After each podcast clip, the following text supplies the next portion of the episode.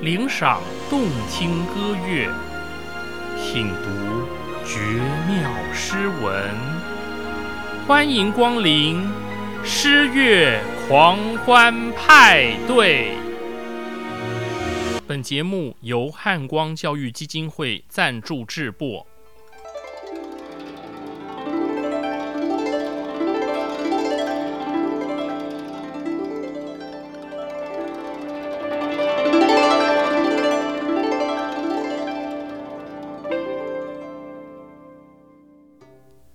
各位听众朋友，大家吉祥，大家好，我是简崇元，很高兴和各位再度于空中相会。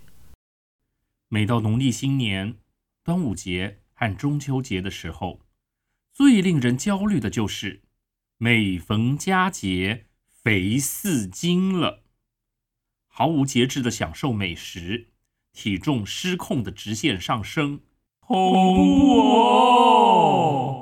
这每逢佳节肥四斤，用的是修辞格中的仿讽，模仿的仿，讽刺的讽。原句是盛唐诗人王维九月九日忆山东兄弟当中无人不知、无人不晓、最脍炙人口的一句：“每逢佳节倍思亲。”正好啊，新年佳节才过了，那我今天就来讲讲王维感人至深的名篇《九月九日忆山东兄弟》吧。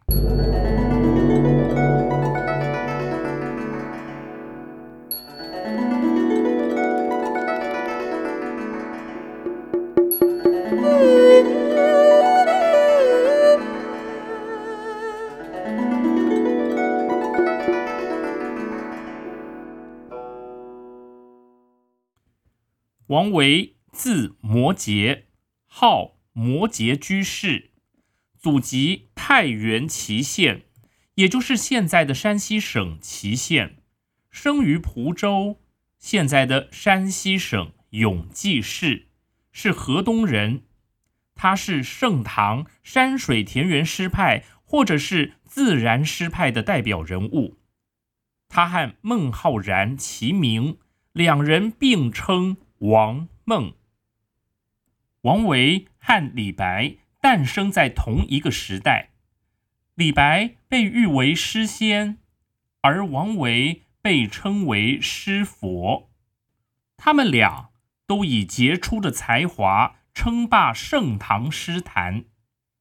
有人问，王维为什么被称为诗佛呢？咱们看看他的名和字，维。摩诘有本佛经，就叫《维摩诘所说经》。他受母亲的影响，信仰佛教，精通佛学。另外，他的作品里佛道和退隐思想浓厚，被称为诗佛是再自然不过的。只是台大中文系欧丽娟教授认为。与其称王维是诗佛，不如称他做诗禅，禅定禅坐的禅。因为王维诗作的境界不全是佛教本身的宗教性质，应该是一种打通了儒释道三家的精神高度。用禅这个字可能更精准些。王维是盛唐诗坛的桂冠诗人，他的地位比李白、杜甫更要崇高。他称霸长安诗坛，成为盛世明星。或许有人会这么问：王维真比诗仙李白和诗圣杜甫来得厉害？话说啊，李白虽然被贺知章。誉为天上谪仙人，但他的个性豪放不羁。杜甫说他世人皆欲杀。显然，李白不被当时一般人所接受。至于杜甫，连进士都考不上。以世俗的眼光看来，他是个卤蛇。在长安穷愁潦倒的生活的十年，安史之乱后逃离长安，从此居无定所，诗风就偏向于沉郁雄浑，不太符合当时精致秀雅的审美标准。王维就大大不同了，他是傲视长安的大才子。他风神俊朗、高雅脱俗，囊括了诗歌、绘画、书法、音乐四项才能，引领风骚，当时无人能望其项背。从绘画来看，王维开创的南宗的泼墨山水，深深影响了宋朝的文人画。就音乐来说，王维创作的琵琶曲《玉轮袍》，在他高超卓绝的琴艺和酣畅淋漓的演奏下，拨动了公主的心弦，最后高中进士，名扬天下。王维将他的才能融会贯通，呈现出一种悠远的艺术境界，怪不得。苏东坡说：“王维诗中有画，画中有诗了。”更值得一提的是，王维是一位少年老成的天才诗人。他好几首传世的杰作，都是他二十岁以前的作品。诗圣杜甫二十岁以前，连一首诗都没留下来呢。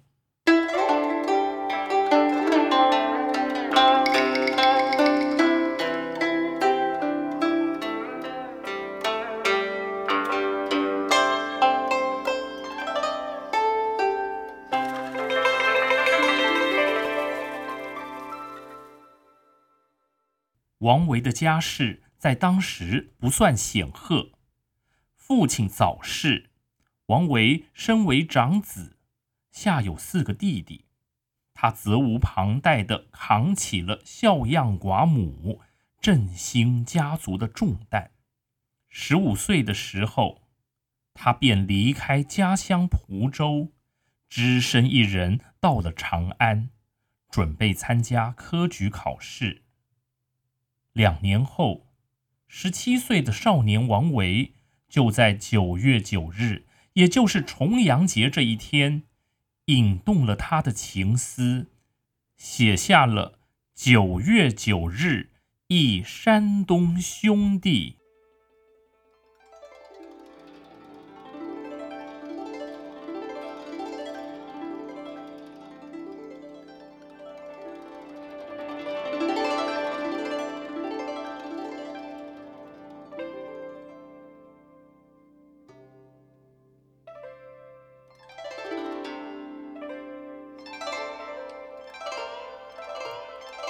独在异乡为异客，每逢佳节倍思亲。遥知兄弟登高处，遍插茱萸少一人。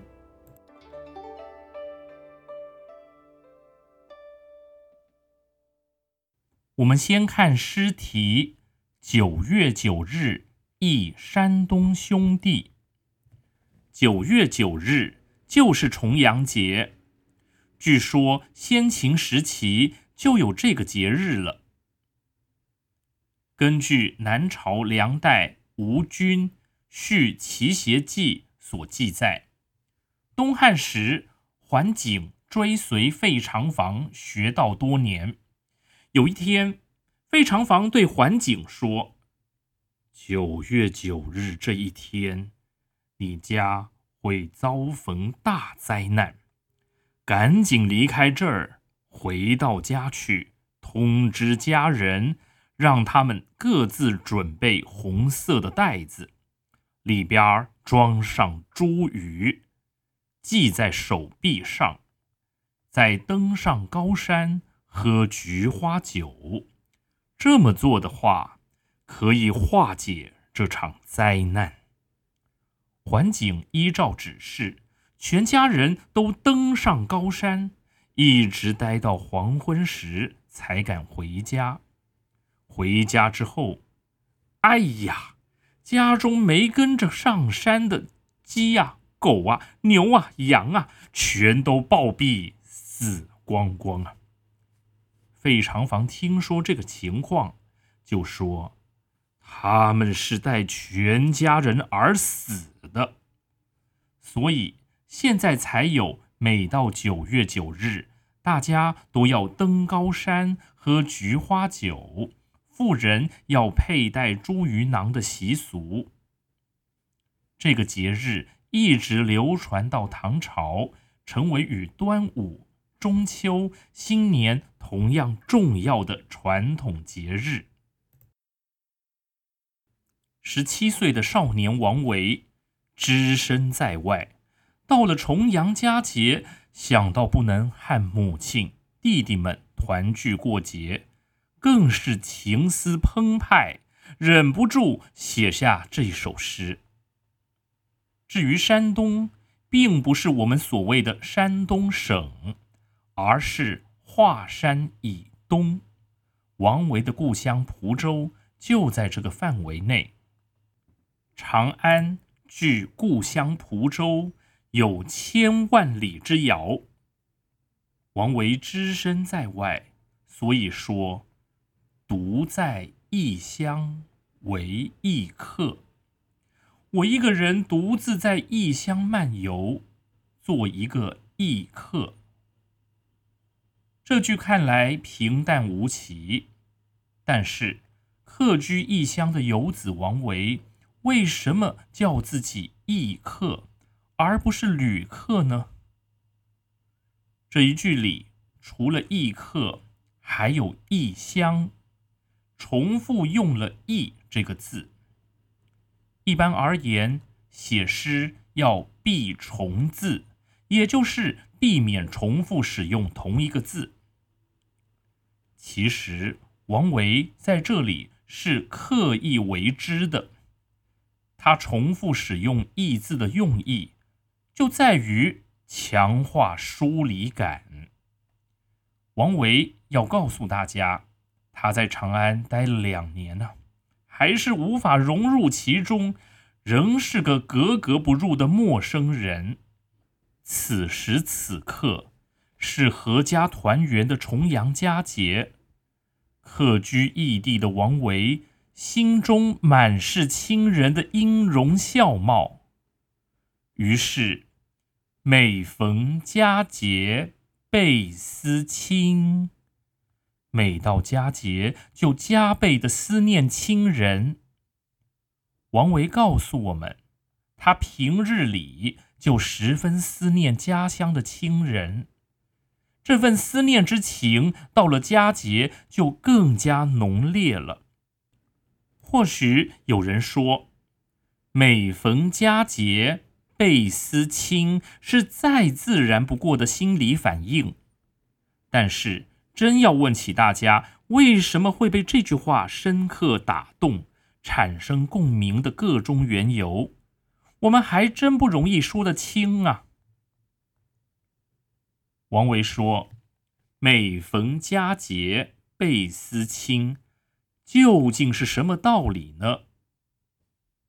首先，佳节到了，大家都放假了，我们停下匆忙的脚步，不必忙着应付工作、课业上的各项事务。这时，我们便有了更多可以自主的时间，心中被压抑的思念便泛滥开来，可以尽情抒发了。再者，平时大家各自为了生活奔忙，谁管的谁是在地的居民还是外来的游子啊？可重阳节这一天，家家户户登高出游，别人家的热闹，再再提醒异乡中的异客，你是如此孤独啊！于是，对于亲人的思念也就加深加倍了。王维不经任何迂回曲折，直到天下游子的心声，迅速形成情感高潮。然而，这种写法往往使得接下来的诗句欲振乏力，难以为继。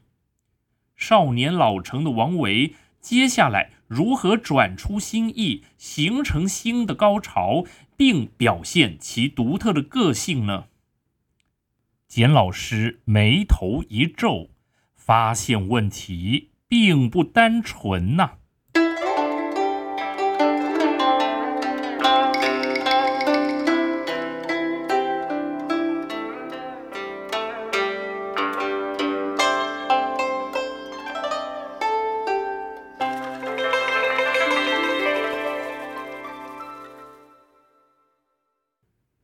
每逢佳节。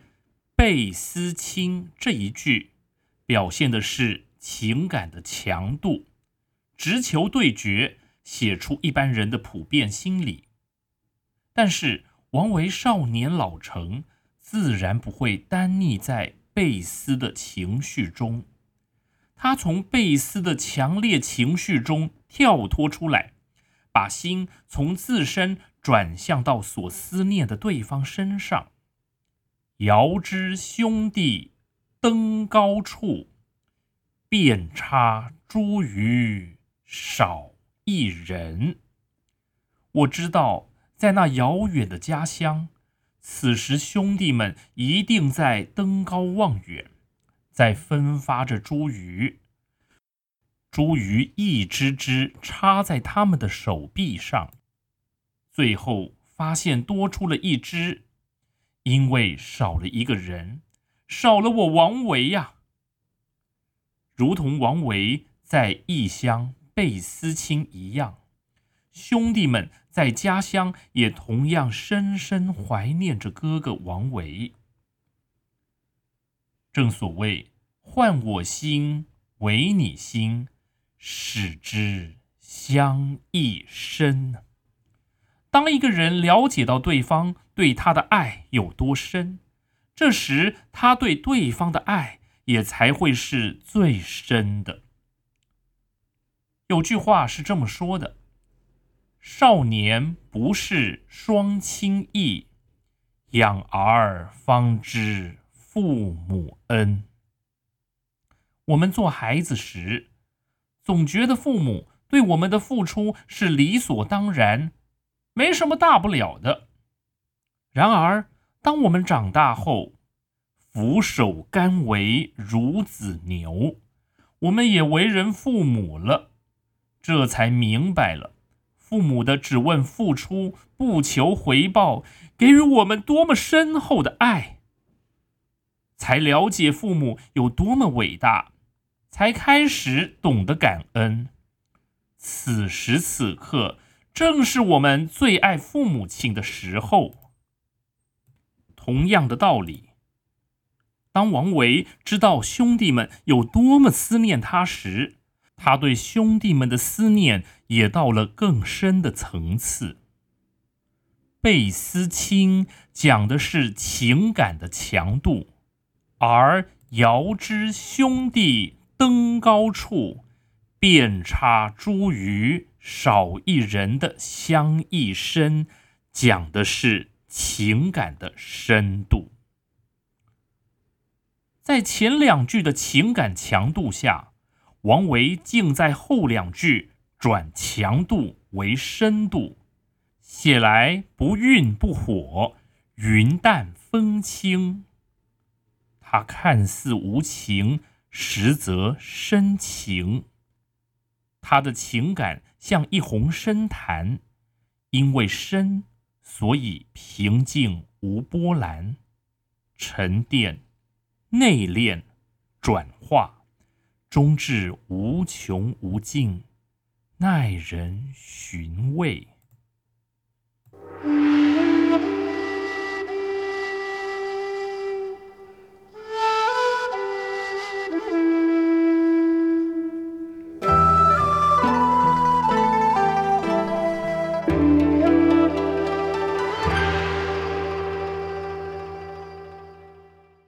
节目尾声将为大家播放由我作曲、由王伯利老师编曲的《九月九日忆山东兄弟》。这是二零一三年三月应台北市私立复兴实验中学的邀请，策划指导校庆典礼。学生诗文吟唱教学成果演出时的示范演唱录音，当时我和伯利老师克难的在琴房中完成的录音。此时此刻，我更能体会一路走来亲朋故旧、师友门生们对我的爱与支持。谢谢各位，祝大家有充实美好的一天，我们下回见。